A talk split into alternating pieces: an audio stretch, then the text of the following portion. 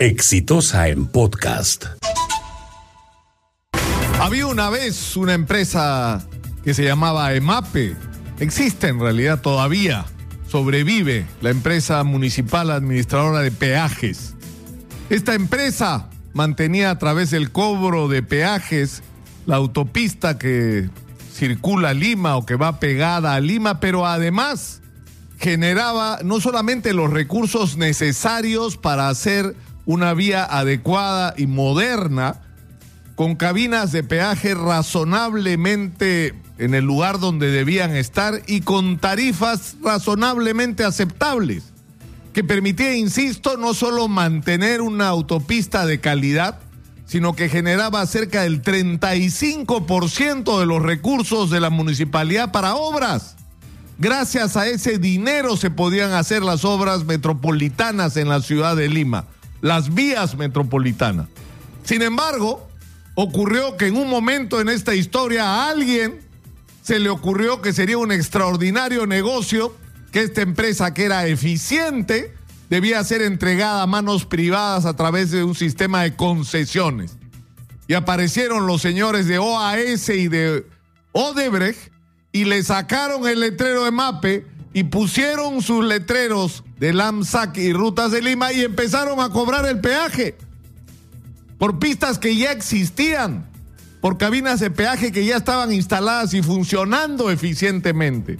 Y a través de contratos que eran absolutamente leoninos, no solo por los plazos, 30, 40 años de duración de la, de la concesión, sino por, por es decir, cláusulas tan absurdas como que la municipalidad no recibía ningún ingreso hasta que no hayan terminado de cumplirse todos los requisitos que ellos mismos habían establecido en el contrato y hasta que supuestamente no hubieran recuperado parte de su inversión. Pero no solamente eso, sino se empezó a instalar cabinas de peaje con una arbitrariedad simplemente petulante y se empezó a cobrar tarifas que no tenían ningún criterio técnico y ninguna relación con los costos reales. Y no solamente esto, sino que estas empresas adquirieron tal valor que podían venderse a 500 millones de dólares una parte, a 1.500 millones de dólares, es decir, nuestra empresa municipal, nuestros peajes, y además plagados de incumplimientos, obras mal hechas como la vía de Alipio Ponce para empezar, obras incompletas, obras incumplidas o vías alternas que nunca se hicieron. Es decir, estábamos enfrentados a una situación donde claramente se había perjudicado el interés público y se había tomado decisiones que no tenían nada que ver con los intereses de la ciudad de Lima, sino con la voluntad de favorecer de una manera absolutamente sospechosa a dos empresas constructoras como eran OAS y Odebrecht. Ahora sabemos la verdad. Ahora sabemos que esto, este comportamiento absurdo, incoherente con respecto a los intereses ciudadanos, tenía una explicación. Era por dinero. Porque le financiaron las campañas electorales a la señora Susana Villaraña Castañeda. Porque les pagaron comisiones ilegales a ellos y a sus funcionarios es decir, no solamente era un, proyecto, digamos, mal pensado y equivocado con respecto al interés de la ciudad, sino que era un proyecto atravesado por la corrupción. Entonces tenemos en nuestras manos todos los elementos que en cualquier parte del mundo se necesitarían para declarar la nulidad de esos contratos, para entregarle a EMAPE la administración de los peajes y para demandar a las empresas y a todos los funcionarios involucrados en esta corrupción. Pero lo que ocurre con el señor Jorge Muñoz, alcalde de Lima, que debería liderar esta cruzada, es que parece más interesado en proteger los intereses de OAS y de Odebrecht que los de la ciudad.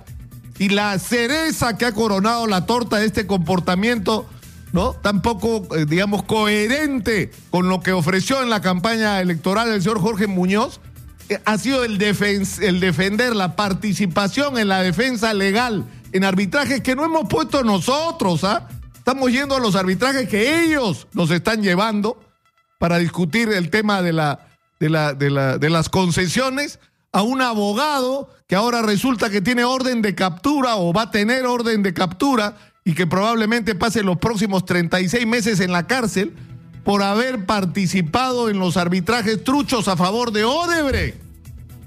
Es decir, un señor que está acusado, investigado y que probablemente vaya preso por defender los intereses de Odebrecht, está de abogado nuestro frente a los contratos de Odebrecht. Es una incoherencia total de la que fue advertido el alcalde Jorge Muñoz y tosudamente insistió en que no, que ese señor tenía que seguir ahí. ¿Qué cosa está esperando Jorge Muñoz? Un chilenazo. Que como en Chile la gente se niegue a pagar los peajes. Que la gente de Lurín, de Puente Piedra y de parte de la Molina se indigne y se traiga abajo con un caterpillar las, las casetas de peaje absurdas que hay en esta zona. ¿Qué cosa está esperando? ¿Una explosión social para salir después como Piñera y pedirle perdón a la gente y hacer lo que la gente pide? Algo hay que hacer con este tema y la responsabilidad tiene que estar en manos del Consejo Municipal que tiene que hacer de esto una prioridad. Hay que discutir esto ahora. Este es el momento de hacer las cosas antes de que la paciencia de la gente se agote. Este fue un podcast de Exitosa.